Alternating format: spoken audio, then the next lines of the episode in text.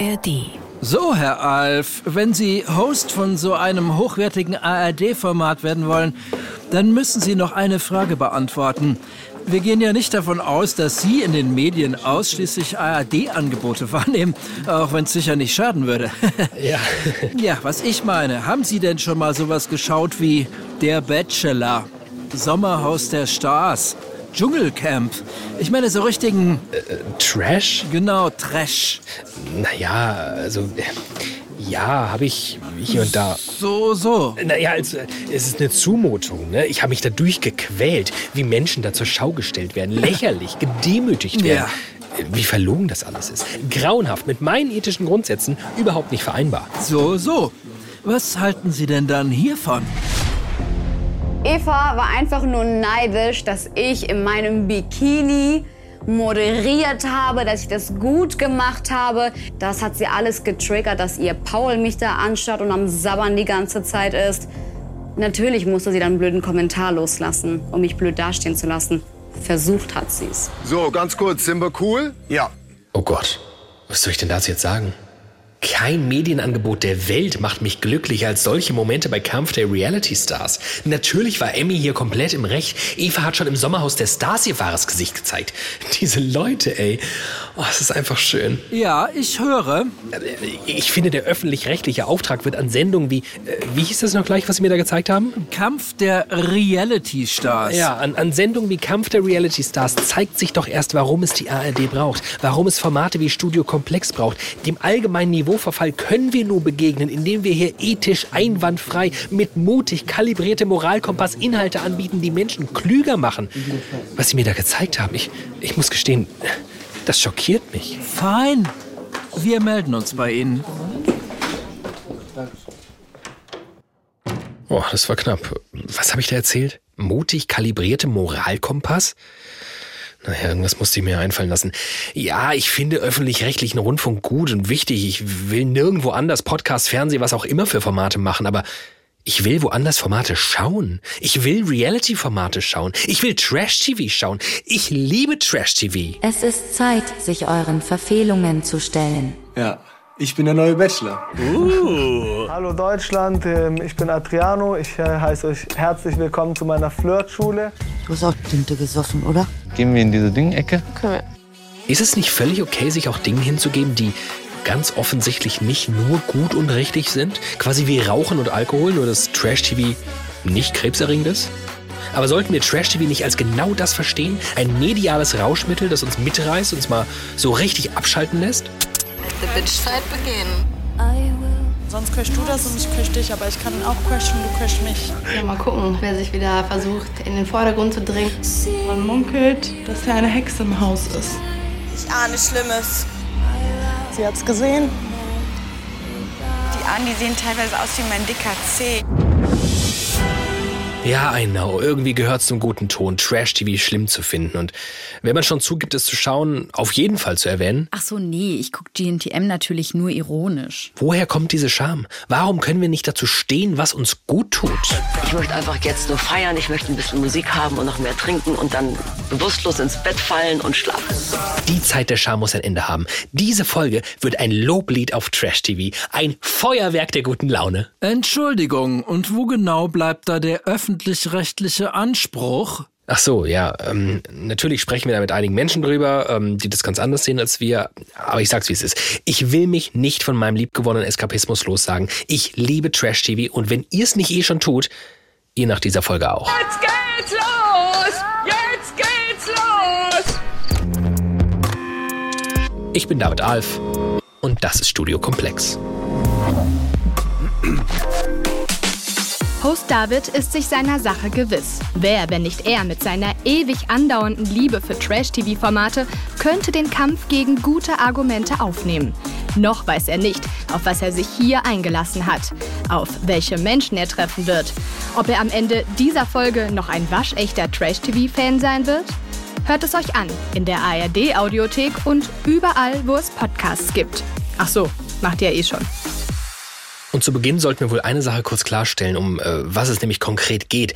Ich bin Trash-TV-Schauer mit Niveau. Meine Liebe gilt den hochglanzigen Primetime-Formaten, die äh, Leute wie ihn hier erst möglich gemacht haben, der hier bei Late Night Berlin genau das Intro bekommen hat, das er verdient. Meine Damen und Herren, wir freuen uns heute auf einen Mann, Die Haare, die sieht aus, als hätte die die Strohballen auf dem Kopf. der das Reality-Fernsehen Die! Die Schuld! geprägt hat Die Oberts!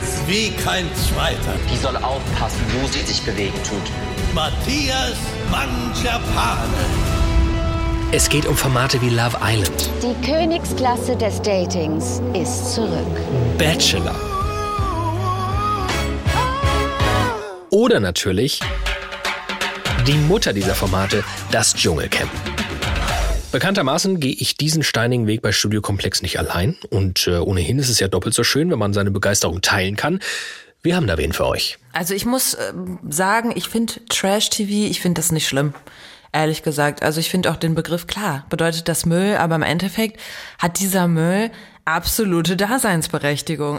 Sie ist die Trash Queen, La Polce Vita. Und sie kennt sie alle. Von Prince Charming bis Are You the One.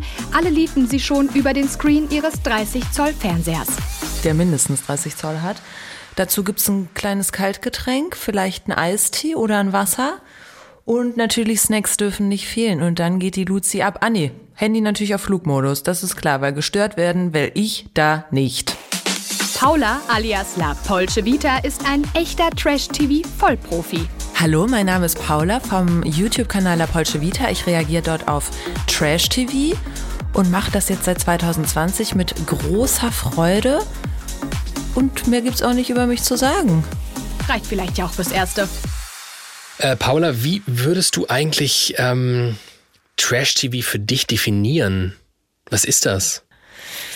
Ähm, schwierig, weil ich finde, da musst du auch nochmal unterscheiden zwischen Scripted Reality TV und Non-Scripted. Sparen wir übrigens aus, ganz bewusst scripted in der Folge, weil wir so das Gefühl Ja. haben, dieser Fiction-Part, der entzieht sich so dieser Logik von Voll. Reality und irgendwie reale Menschen treffen aufeinander. Ja, aber da jetzt eine Definition für zu finden, also es ist, ich würde sagen, echte Leute auf jeden Fall, also reale Menschen, die ins Fernsehen gehen und da die Zeit ihres Lebens verbringen. Genau, so würde ich das Aber ist auch mega geil. Genau, ich habe die Frage gestellt und habe selbst überlegt, was es so für mich wäre. Und es wäre für Ja. mich auch in diese Richtung gegangen. Also irgendwie, es geht nicht ohne Reality. Es muss irgendwie dieses pseudo-authentische, weil ich glaube nicht daran, dass irgendwas, was äh, im Schnitt hergestellt wird, dann noch authentisch ist, aber Ja. so irgendwie authentische Menschen treffen aufeinander und erleben miteinander Dinge. Ja. Das wäre auch so meine Definition gewesen. Und jetzt, pass mal auf, dann habe ich im nächsten Schritt überlegt, wie strange, dass wir ausgerechnet dem dann das Label Trash TV geben, Eigentlich schon. gegenüber allem, was irgendwie komplett ausgedacht ist und so sich jeder Realität entzieht. Also man macht irgendwie hochglanzige, super teure Fiction-Formate und das ist dann irgendwie normales TV. Und wenn echte Leute echte Dinge erleben, ist es Trash. Ja, ja, das stimmt. So habe ich es noch nie gesehen, aber ist ja echt krass. Hm. Sind wir einer ganz besonderen Erkenntnis auf der Spur? Mal schauen. Darum soll es erstmal gar nicht gehen. Es soll ja um die eigentliche Essenz von Trash TV gehen. Oder wie es ein Kandidat bei Kampf der Reality Stars völlig zu Recht beschreibt. Emotion pure. Hate, love, fight, everything. Was meinst du denn ist ähm, so die Magie hinter Trash TV? Also für mich ist auf jeden Fall die Magie, dass diese Leute ein ganz anderes Leben führen als ich, auch ganz anders denken. Also man ist ja immer so in seiner Bubble gefangen ne? und denkt, jeder ist wie einer selbst. Aber das ist ja völliger Quatsch. Und ich merke das halt genau wieder immer in so Trash-TV-Formaten. Und ich liebe das. Ich liebe die Konversation. Ich liebe, äh, gut, du musst auch wissen, bei meinen YouTube-Videos, ich arbeite viel mit Einspielern, wie Stefan Raab das damals mit seinem Nippelboard gemacht hat, ne? Mit diesen Memes. Ähm, und ich finde das fantastisch, was die Leute da teilweise vom Stapel lassen. Für mich ist das wirklich ein Hochgenuss. Entertaining hoch 10. Das ist für mich pures Entertaining. Ich liebe es. Wenn die da schon wieder alle halbnackt in ihren Bikinis und Badehosen drei Wochen die große Liebe suchen, bin ich dabei. Ja, das ist es doch. Es macht nicht nur Spaß, andere Lebenswelten zu bestaunen. Irgendwie ist es doch sogar wünschenswert, oder? Nicht nur im eigenen Saft rumzuschmoren, Menschen beim Anderssein zuschauen zu können.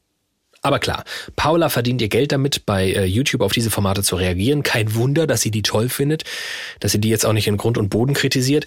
Und weil wir hier immer noch echten, öffentlich-rechtlichen Journalismus betreiben, holen wir uns jemanden dazu, die uns in ganz neue intellektuelle Sphären hebt. Sie ist die Koryphäe auf dem Forschungsgebiet Trash TV, die furchtlose Forscherin.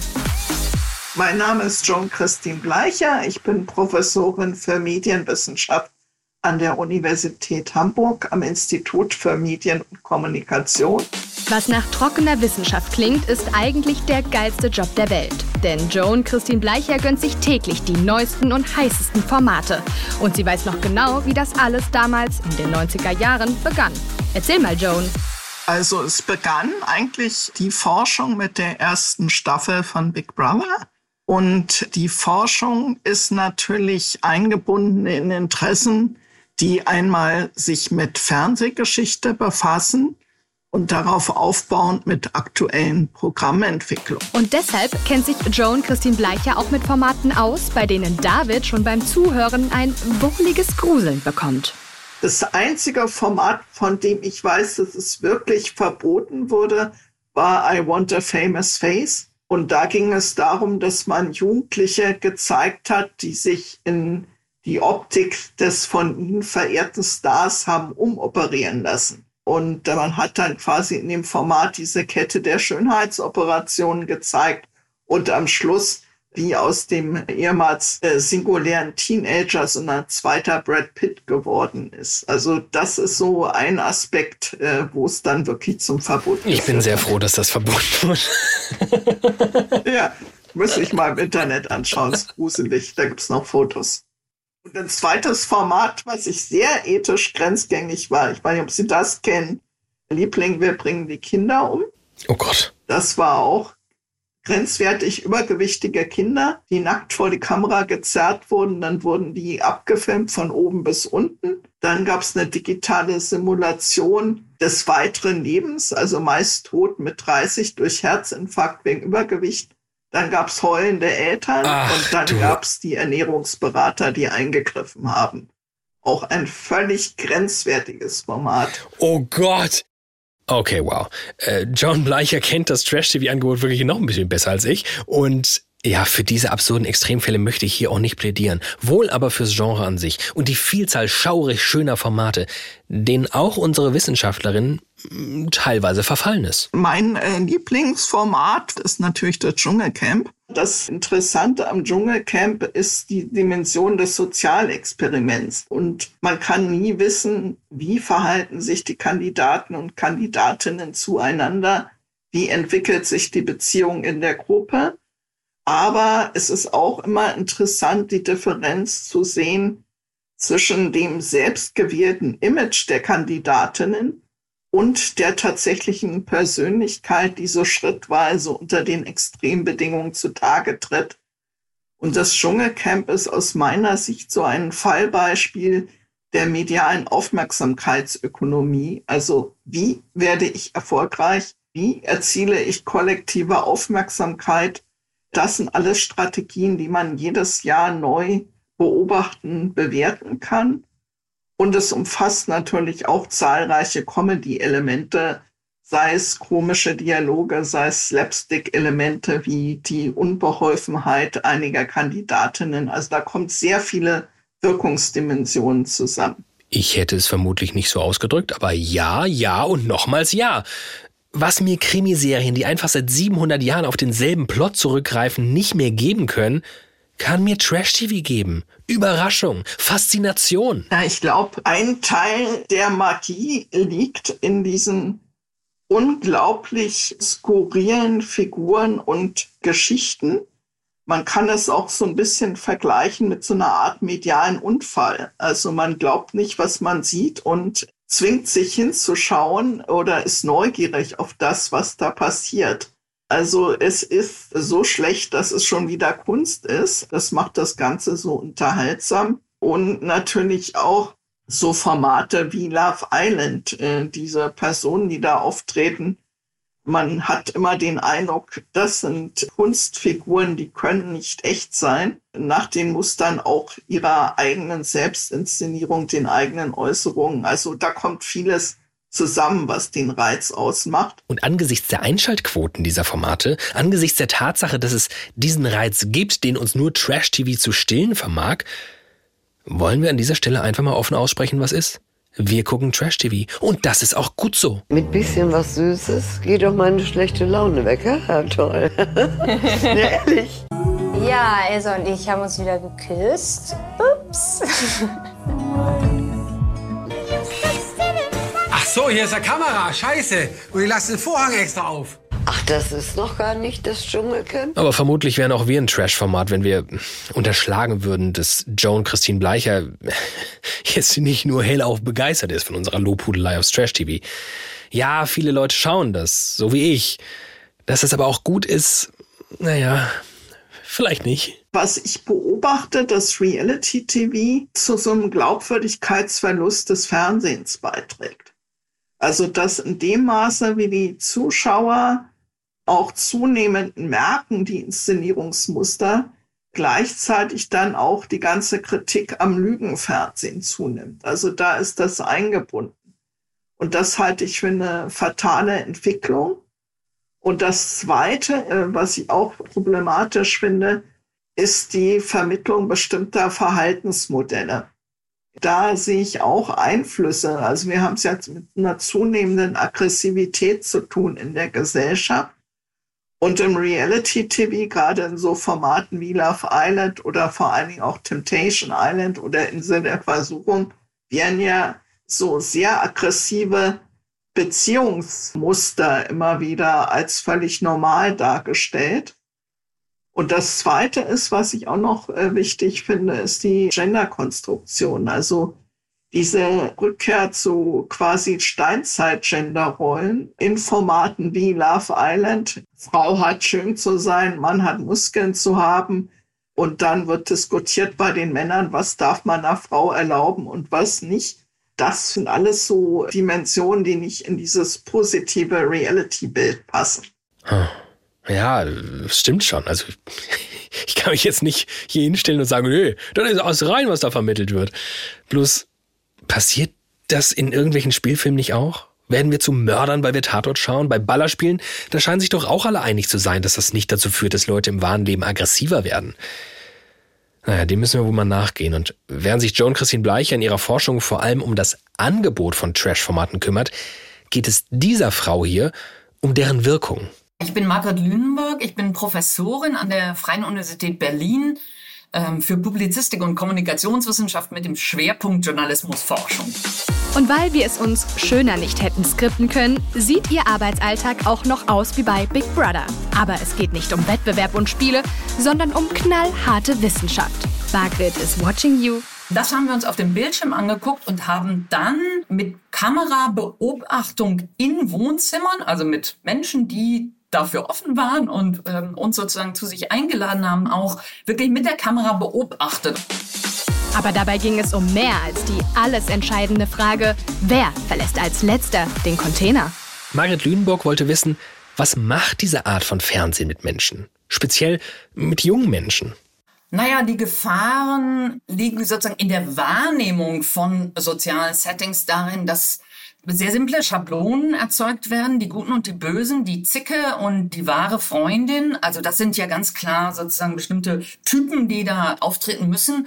Und das als ein Muster des Lernens von sozialen Situationen zu begreifen, wäre natürlich extrem simplifizieren, viel zu einfach. Und ich will das nicht ausschließen, dass das solche Folgen auch hat. Also das ist dann so ein ganz triviales Unterscheiden zwischen den Guten und dem Bösen und so stattfindet. Das dem massivsten Druck oder ja, finde ich schon auch das Riskante dieser Formate ist, dass der Wettbewerbsmodus als der Modus von Gesellschaft schlechthin begriffen wird. Und das eben schon dann auch bei den ganz, ganz jungen Zuschauerinnen. Also ich muss immer noch besser sein. Ich muss an mir arbeiten. Ich muss immer gegenüber einer Kontrahentin wissen, wie ich noch einen drauflegen kann. Und das würde ich gar nicht nur auf die jungen ZuschauerInnen reduzieren, da, da sicherlich nochmal in einem besonderen Maße und dann auch in so einem ganz erstmal oberflächlichen Maße mit, wie habe ich auszusehen, wie muss ich meine Garderobe, wie müssen meine Haare, wie dünn muss ich sein. Ne, das sind alles auch Folgen dessen. Aber ähm, die Grundidee dieser Formate des Trash-TV, wie sie es nennen, ist nur einer, eine kann gewinnen. Wir sind immer im hammerharten Wettbewerb und denk bloß nicht, dass du dich dem nur eine Sekunde entziehen könntest. Das ist äh, sozusagen das basale Narrativ und das äh, sagt schon viel über unsere Gesellschaft, glaube ich. Tja, vielleicht tut's das wirklich. Vielleicht ist meine Begeisterung am Ende auch nur der Beweis, dass ich mich gar nicht in irgendwelche Parallelwelten beamen will, sondern längst selbst in so einer Welt lebe, die sich durch das Schauen dieser Formate dann aber auch noch weiter verschlechtert? Und als wäre das nicht genug? Trash-TV unseren Hirnen schadet? An dieser Stelle bitte ich die Herrschaften auf den billigen Plätzen besonders gut zuzuhören. Der amerikanische Forscher Dr. Ryan Doherty untersuchte mit seinem Forschungsteam die Auswirkungen seichter Fernsehprogramme auf die Gehirne von 599 Menschen mittleren Alters. Das Ergebnis? Ihre Frontallappen und die Aria entorinalis waren kleiner als bei Vergleichspersonen, die kein oder kaum Fernseh schauten. Hm, ja, ich sehe schon. Für Sie also nochmal ganz deutlich. Heißt, Ihr Gehirn schrumpfte und Sie waren anfälliger für Demenz. Ja, es geht noch weiter. Vielleicht führen schrumpfende Hirne dazu, dass wir uns knallharten Realitäten im Reality-TV-Business gar nicht mehr gewahr werden, über die wir aber dringend sprechen müssen. Mit Paula hatte ich es gerade hiervon. Reale Menschen, die ins Fernsehen gehen und da die Zeit ihres Lebens verbringen. Genau, so würde ich das stellen. Aber ist doch mega geil. Genau, ich hab Und wenn echte Leute echte Dinge erleben, ist es Trash. Die Frage, die sich stellt, ist ja, wie viel Realität steckt eigentlich drin in Reality und Trash-TV? Joan Christine Bleicher sieht es so. Also Reality TV ist insofern interessant, weil es ein Grenzgang zwischen Fakten und Fiktion ist und dieser Grenzgang Realität unterhaltsam vermittelt, aber auch natürlich eine Inszenierung von Realität zeigt, die durch das Medium Fernsehen geprägt ist. Also es ist ein Beispiel für die Medialisierung der Wirklichkeit und zeigt natürlich auch exemplarisch, wie im Fernsehen Wirklichkeit inszeniert wird. Und es zeigt auch auf, welche Lebensmodelle, welche Werte das Fernsehen als empfehlenswert für die Menschen empfindet und vermittelt und welche Geschlechterrollen konstruiert werden. Eine Inszenierung von Realität, indem wir aber das Gesehene als Realität empfinden, es uns als Realität verkauft wird, hat diese Art von Fernsehen eine andere Wirkung als ein eindeutig fiktionaler Film.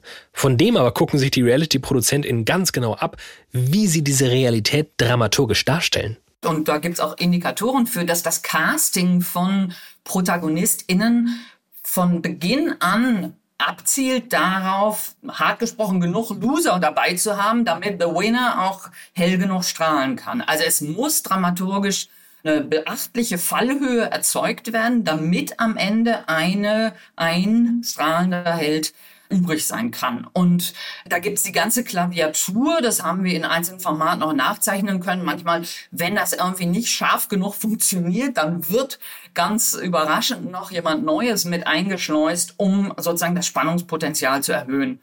Und die meisten negativen Berichte von Teilnehmenden im Nachhinein verweisen darauf, dass das reale, von ihnen subjektiv als real erlebte Interagieren miteinander mit dem, was nachher auf dem Bildschirm zu sehen ist, nur sehr, sehr wenig zu tun hat. Also da wird zugespitzt, verschärft, werden Snippets, ganz kleine Elemente genommen und oft ja mehrfach wiederholt und in Slow Motion dann nochmal und nochmal, womit dann so ein Antagonismus, so eine kämpferische Situation erzeugt wird, die in der realen Situation für alle Beteiligten sich überhaupt nicht so angefühlt hat. Also von daher ist ganz klar, es muss die Bösen geben, damit es eine einen Guten am Ende geben kann. Ehrlich gesagt, mir ist das nicht völlig neu.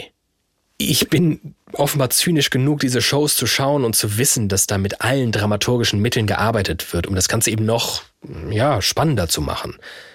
Aber mit diesem Zynismus einher geht auch offenbar so eine gewisse Ignoranz, denn Während ich akzeptiere, dass die Realität, die sich mir da bietet, vielleicht nicht so real ist, vergesse ich, dass die Menschen, die da reingeraten, ganz schön real sind. Und nicht alle genau wissen, worauf sie sich da einlassen, wenn sie bei so einem Format mitmachen. Und an dieser Stelle muss ähm, und will ich darauf hinweisen, dass die Geschichte, die jetzt kommt, ziemlich krass ist. Es geht um Mobbing, um Hass, um Drohungen, um Depressionen und Suizidgedanken.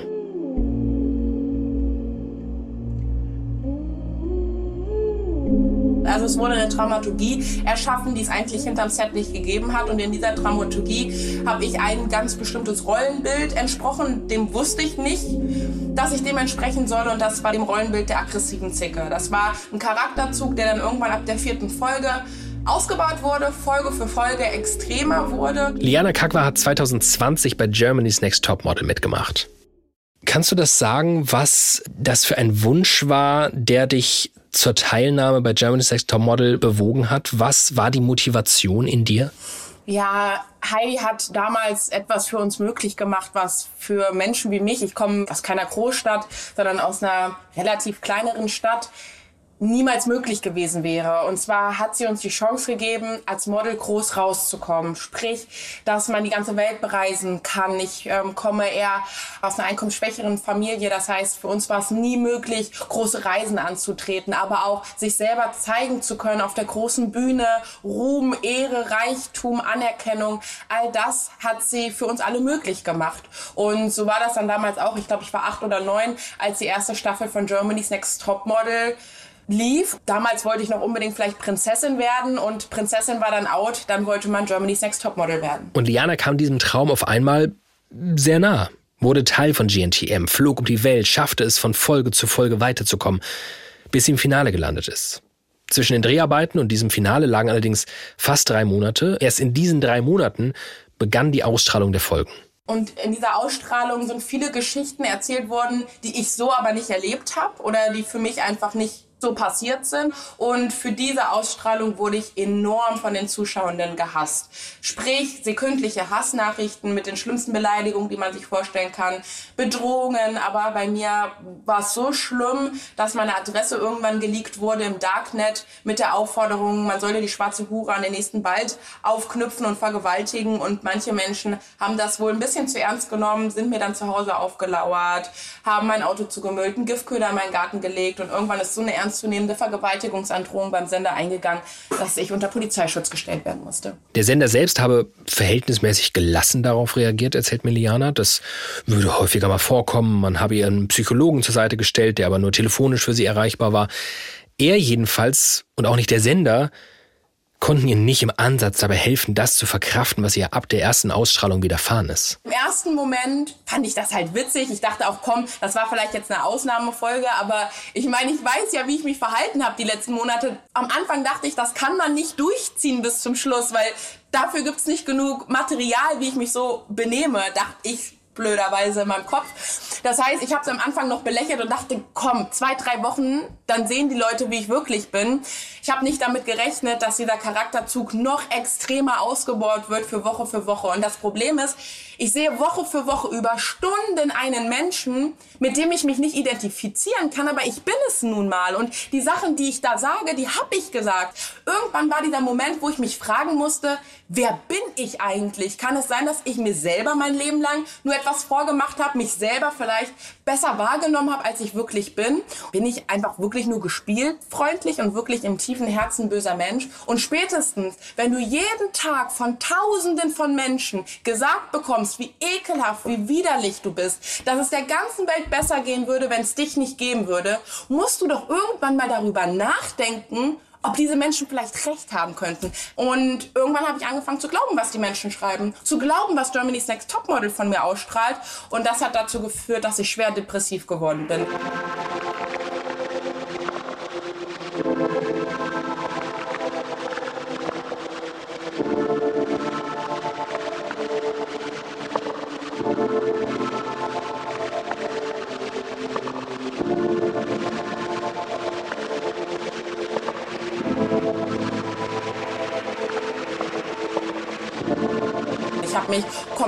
Isoliert von meiner Familie, von meinen Freunden. Ich habe meinen Hund abgegeben für die Zeit ähm, zu einem Freund und ich konnte nicht duschen, ich konnte nicht aufstehen, ich konnte mich nicht anziehen, ich konnte nicht aufräumen, ich konnte nicht schlafen, ich konnte gar nichts machen.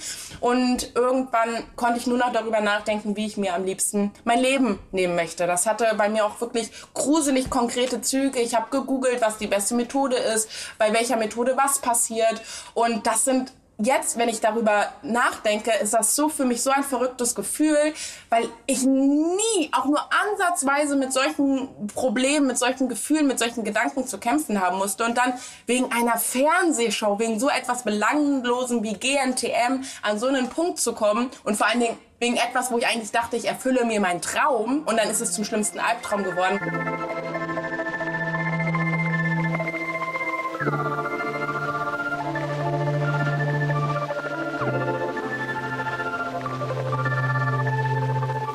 Lianas Familie bekommt natürlich mit, wie es Liana geht. Aber konnten ihr am Ende tatsächlich helfen. Sie sind aufs Bündnis gegen Cybermobbing aufmerksam geworden und Liana hat genau da Hilfe bekommen. Und jetzt, Leute, wird's richtig krass. Nach allem, was Liana erlebt hat, wie es ihr dabei ergangen ist, hat sie innerhalb der drei Monate genügend Kraft, wo auch immer hergeholt, um klammheimlich ihren Ausstieg von GNTM zu planen und in der Live-Show vor Millionen von Menschen vor Heidi Klum dann diesen Move hier zu bringen. Ich werde nicht mehr das Futter sein für noch mehr Hass. Denn ab jetzt höre ich nur noch auf mein Herz. Und deswegen verzichte ich auf das Finale. Denn Love always wins und mein Sieg ist Glückseligkeit. Dankeschön, Heidi. Liana, bleib doch. Bleib wow. bei uns, mein Liana, bleib doch noch ein bisschen hier. Das war jetzt unerwartet. Ja, das war unerwartet. Äh, Du hast viel mitgemacht, Liana. Ich bin fast jetzt auch ein bisschen sprachlos. Äh, Nikita, was sagst du? Ich kenne das. Und ähm, wenn man wenn man sehr wenn man eine starke Meinung hat und ähm, gerade im Wettkampf ist, dann ist das alles äh, kann das alles passieren. Gerade junge Mädels und auch bei Älteren. Aber was nicht passieren darf, ist wirklich, wenn man unter die Gürtellinie geht. Ne? Aber natürlich sind die Menschen anonym, das wissen wir, und dann ist man sehr mutig. Dementsprechend finde ich das sehr sehr schön, gerade für junge Leute, was du gesagt hast, weil ich weiß das. Man muss an sich glauben. Niemand kann dir da helfen auf dem Weg in dieser Reise Ne? Wachstum tut manchmal weh, das wissen wir auch mit den Knochen. Ne? Manche Leute sind ja sehr lang, gerade Models. Vielleicht kennt ihr das in eurer Jugend, dass das auch äh, schmerzhaft war. Deswegen, ähm, du hast so viel erlebt. Das ist eine tolle Chance hier ähm, zu sein. Und vor allen Dingen diese Outfits, diese Shootings, die haben ja andere Models nicht mal. Was ist dann passiert? Du bist in dieser Live-Show auf die Bühne gegangen, hast deinen Rücktritt verkündet. Das war super awkward. Ich habe es gestern nochmal geschaut und es ist auf so vielen Ebenen so unangenehm. Auch die Reaktion der Menschen, denen du da begegnet bist, schlimm, fand ich persönlich. Was ist danach Ja. passiert? Ja, das Interessante ist, die Anekdote muss ich gerade noch erzählen, weil es wird noch komischer, wenn man die Proben dazu kennt. Also wir haben das Ganze ja geprobt, Ja. logischerweise, mehrmals. Ja. Auch meinen letzten Auftritt. Und es war in den Proben alles gleich, bis auf der letzte Satz. In den Proben habe ich gesagt, ich höre äh, auf mein Herz, um das Finale zu gewinnen. Im Fernsehen und dann live habe ich dann gesagt, ich höre auf mein Herz und deswegen verzichte ich auf das Finale. Ja. Aber auch in den Proben haben ja natürlich die Juroren mir schon eine Rückmeldung gegeben, wie der Walk war, wie die Rede war und so weiter. Ja. Und das Interessante ist, im Live-Finale haben sie einfach nur ihren Text abgesagt. Das war eins zu eins genau der gleiche Text, den sie mir bei den Proben gesagt haben, als Rückmeldung auf das Finale. Und ich dachte, das ist krass. Ich steige hier gerade aus dem Finale aus. Wahrscheinlich mussten sie das aber auch machen, um Zeit zu gewinnen, weil man musste ja irgendwie diese komischen Situationen und ProSieben musste ja auch irgendwie vielleicht so tun, als hätten sie davon gewusst. Ja. Und das war dann aber für mich so paradox, dass sie einfach eins zu eins die gleiche Bewertung sagen wie in den Proben auch. Und es war so interessant für mich, weil ich habe ja den Blick hinter die Kamera gehabt und die Kameramänner, die Redakteure, die sind aufgesprungen, wie wild durcheinander gerannt und was machen wir? Jetzt haben die Hände in die Luft geschmissen und ich habe das gesehen und musste so schmunzeln. Ja. Und ähm, das war so witzig, weil wir hatten dann auch noch einen Walk hier für Philipp Plein oder für den großen Designer. Persönlich ähm, kann ich mich mit seiner Message einfach nicht identifizieren und sowieso war mir klar, also ich werde hier keinen Walk mehr machen und das ist auch der letzte Designer, für den ich hier walken würde. Und ich bin dann zurückgekommen hinter die Bühne und die Aufnahmeleitung kam nur so, ja, aber den Walk machst du doch noch mit, den Walk machst du doch noch mit, was sollen wir denn jetzt machen? Wir haben das alles geprobt und ich meinte, nee, ich gehe jetzt nach Hause. Dann durfte ich nicht direkt gehen, also ich musste erstmal äh, 20 Minuten warten, bis ich dann mit der Security raus eskortiert wurde. Beim Rauseskortieren bin ich an den ganzen anderen Kandidatinnen lang gekommen noch. Ähm, die schon vorher ausgeschieden sind, die haben mir dann Standing Ovations gegeben. Die eine oder andere hatte auch eine Träne in den Augen, weil sie natürlich weiß, wovon ich gesprochen habe auf der Bühne. Ja, und dann äh, durfte ich tatsächlich gehen. Tatsächlich aber ohne Handy. Das wurde mir erst ein paar Monate später nachgeschickt. Das durfte ich nicht mitnehmen. Dein Handy wurde dir Monate später nachgeschickt? Genau. Ja, mit der Begründung natürlich, es lässt sich jetzt nicht auffinden in dem Moment. Da wusste ich dann überhaupt gar nicht, wer das hat, logischerweise. Alter. Ja, ich bin aber nicht ganz so doof. Ich hatte natürlich das Ersatzhandy nur abgegeben und mein Originalhandy hat dann natürlich meine Mama mitgebracht vor Studio. Ich kenne den Sender. Zu dem Zeitpunkt wusste ich ja schon, mit welchen Tricks ich kämpfe.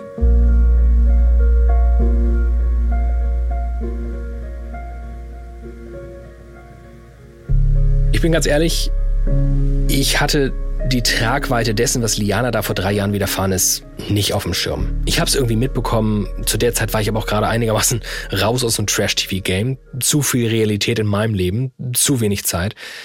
Der Ehrlichkeit halber kann ich sagen, ich bin immer noch einigermaßen raus. Meine Liebe zu diesem Fernsehen ist auch irgendwie, ja, so eine nostalgische Gefühlsduselei. Ich will endlich wieder diesen ganz banalen Gelüsten nachgehen. Aber ich sag mal so, diese Gelüste werden durch die Geschichte von Liana ganz schön getrübt. Ein bisschen eklig fühlt sich's fast an, Trash-TV hier abfeiern zu wollen und dann von Joan Christine Bleicher, von Margret Lüneborg, von Liana Kakwa zu erfahren. Es gibt eine relativ massive Downside bei dieser Abfeierei. Eine, die man sich wohl mal besser vor Augen führt, wenn man diese Formate schauen will. Ja, Liana war und ist kein Einzelfall. GNTM auch nicht das einzige Format, das so arbeitet. Liana ist mit einem Enthüllungsvideo bei YouTube dann an die Öffentlichkeit gegangen, hat erzählt, was ihr widerfahren ist. Die MacherInnen der Castingshow haben dann juristische Schritte gegen sie eingeleitet. Sie hat sich zur Aufgabe gemacht, über Cybermobbing aufzuklären, mit ihren YouTube-Videos, bei Insta, mit einem Verein. Love Always Wins heißt der. Den hat sie gegründet. Es ist natürlich eine Wahnsinnserkenntnis, dass man einfach als Kollateralschaden hingenommen wird. Das hätte ich vorher nie gedacht, dass das möglich ist, aber dass das passiert ist natürlich, ja, macht mir Angst, aber ich bin nicht hilflos, deswegen habe ich meinen Verein Love Always Wins e.V. gegründet. Ich habe eine Macht und ich habe auch eine Macht, dagegen vorgehen zu können oder zumindest den Menschen zu helfen, zumindest denen zu helfen, den Zuschauenden zu helfen, aber auch den Kandidatinnen zu helfen. Und mir war es einfach wichtig, dass ich mich halt eben nicht machtlos fühle, dass ich eben nicht so einen Trailer ansehen muss und mir denke, oh na toll, jetzt passiert's wieder, sondern dass ich etwas dagegen tun kann. Deswegen war es für mich so wichtig, sich gegen Cybermobbing stark zu machen, in die Schulen zu gehen. Auf der einen Seite schauen also verschiedene Leute aus den verschiedensten Motivationen heraus diese Shows. Diese Shows bieten uns genau das, was wir wollen und tendenziell immer mehr davon. Und auf der anderen Seite arbeiten kleine, auf Spenden angewiesene Vereine daran, den Kollateralschaden dieser Shows irgendwie gerade zu biegen. Ich muss an Paula denken, die ja diese Formate nicht einfach nur schaut, deren Job es ist, diese Formate zu schauen und irgendwie auch, ja, zu reproduzieren, was da passiert. Wie geht's ihr denn damit? Spürt sie irgendeine, so weiß ich nicht, Verantwortung? Das war mir von Anfang an völlig klar. Also du musst wissen, ich habe damals in Bali gelebt 2020. Das war ja Corona für jeden. Auch in Bali war Lockdown und nicht viel zu tun. Und habe dann geguckt, aha, es läuft anscheinend wieder Love Island und dies und das. Und ich glaube auch RTL hat richtig viel rausgehauen in der Zeit. Also es gab super viele Formate auf einmal.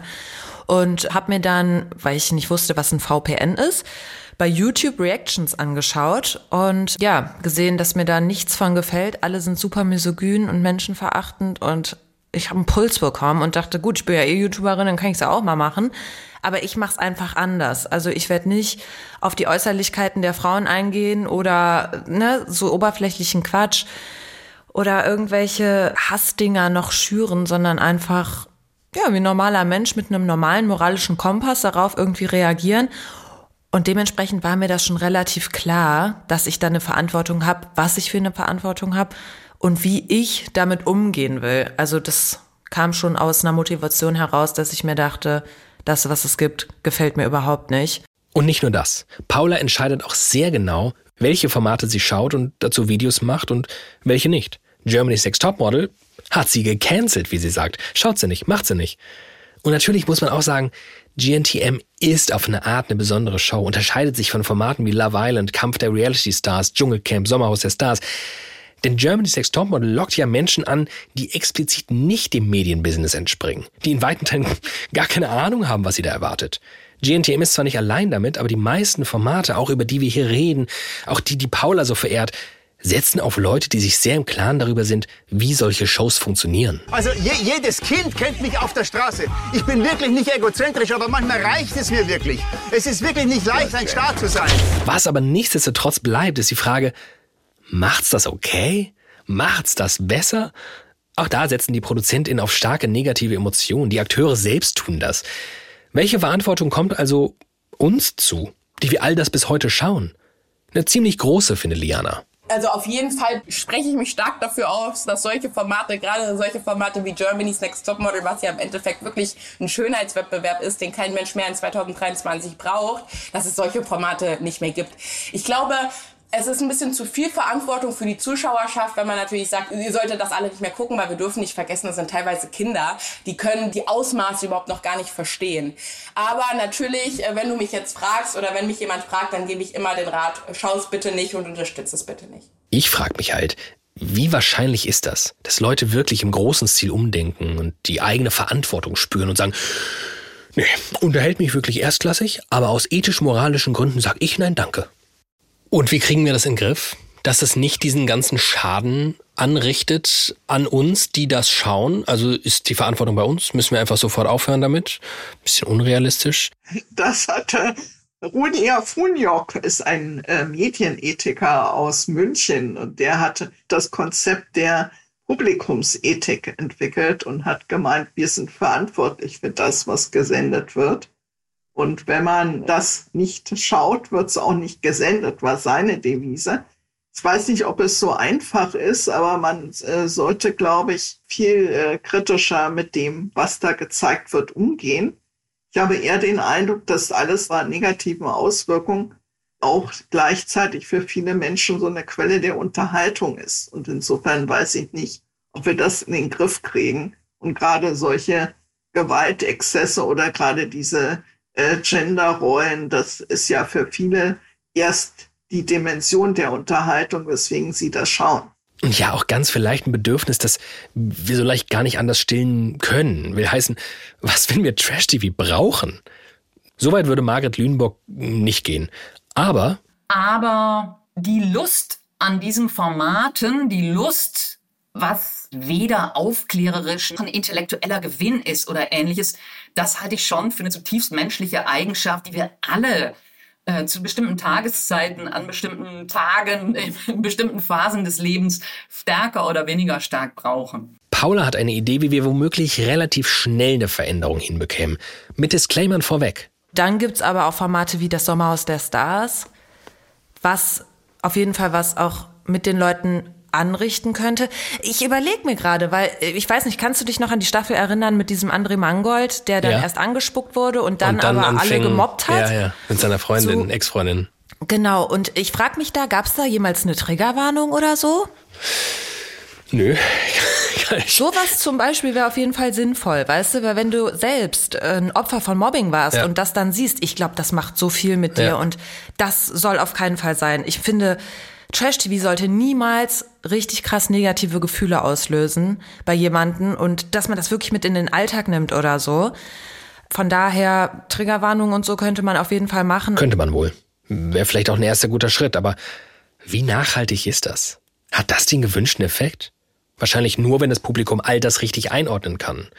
Das ist Margret Lüneburg auch total wichtig. Sie glaubt, wir müssen schon super früh lernen, wie wir mit solchen Formaten umzugehen haben. Natürlich entsteht da Verantwortung, sei es natürlich auf Seiten der Produzierenden, sei es in Familien, bei Eltern, die, das kann ich nur zutiefst sagen, setzen sich dazu, ja, gucken Sie es zusammen und versuchen Sie ins Gespräch zu kommen. Was essentiell notwendig ist auf allen Ebenen, in Familien, in Peer Groups, in Schulen, in, in Bildungseinrichtungen, ist tatsächlich eine reflexive Auseinandersetzung genau damit eine Fähigkeit, äh, die Bedingungen, unter denen bestimmte Angebote entstehen, mitzudenken bei dem, wie ich es sehe, aber auch die Fähigkeit, sich selber reflexiv damit zu beschäftigen, was zieht mich dahin und was stößt mich da ab?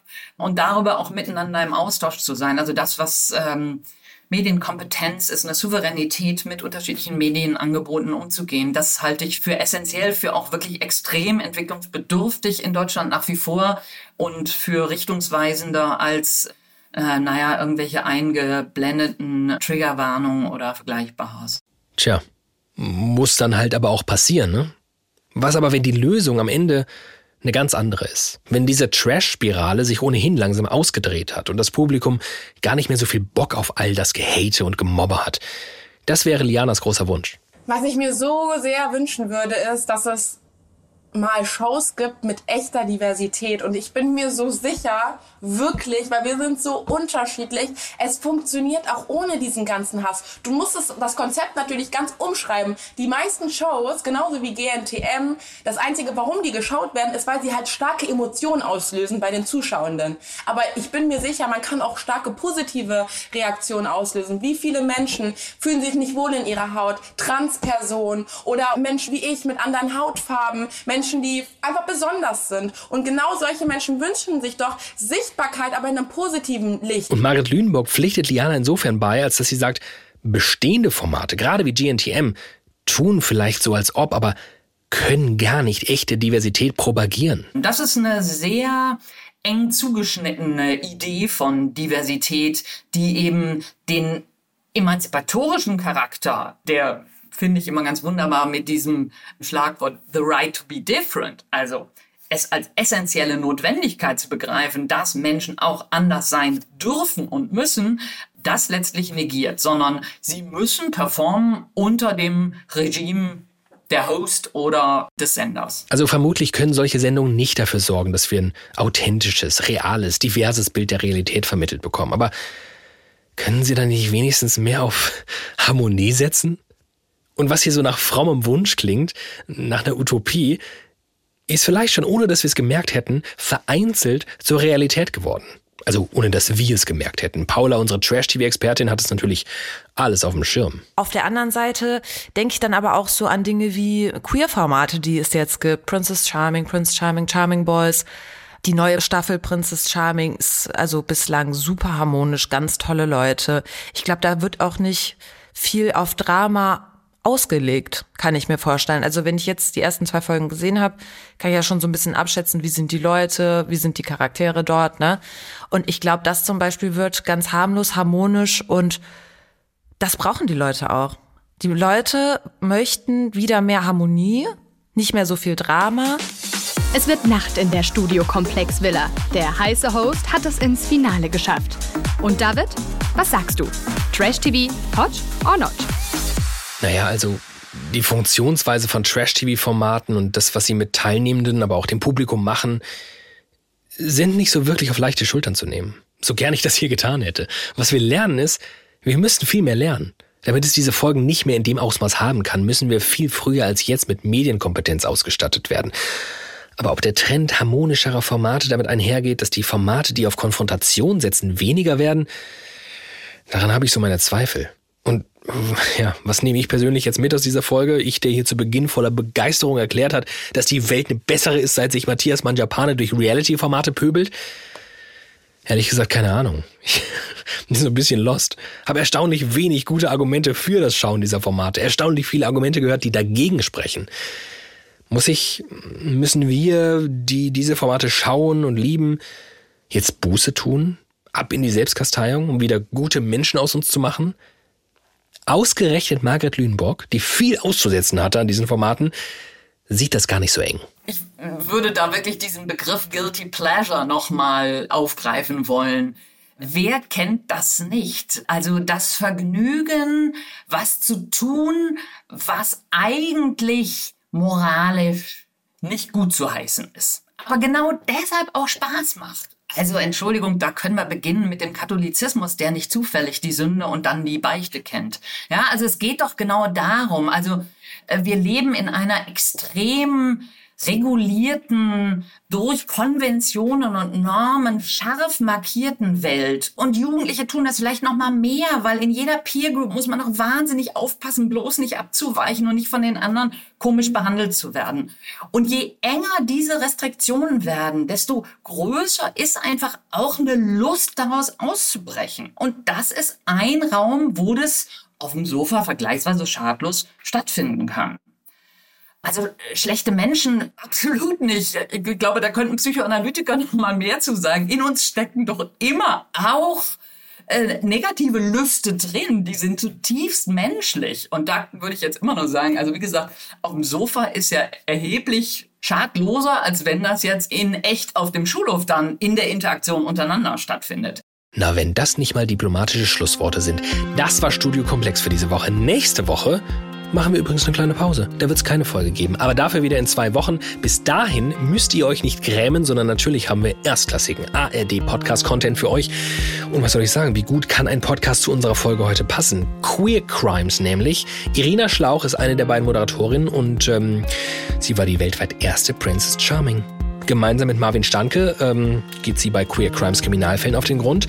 Und zwar Kriminalfällen aus der LGBTQIA Plus Community. Wie uns auch gibt es Queer Crimes in der ARD Audiothek und überall, wo es Podcasts gibt. Habt ihr Wünsche, Fragen, Ideen, Kritik? Immer her damit. Studiokomplex.hr.de ist unsere Mailadresse. Alternativ könnt ihr uns natürlich aber auch bei Insta schreiben. Unser Cast dieser Woche bestand aus Celine Schäfer, Rainer Dachselt und Milena Pieper. Für unser Episodencover hat Tim Facinelli gesorgt und für den guten Sound verantwortlich sind Desiree Pflegel und Henning Schmidt. Vielen Dank an unsere Gesprächspartnerin. Vielen Dank fürs Zuhören an euch. Ich bin David Alf. Bis in zwei Wochen.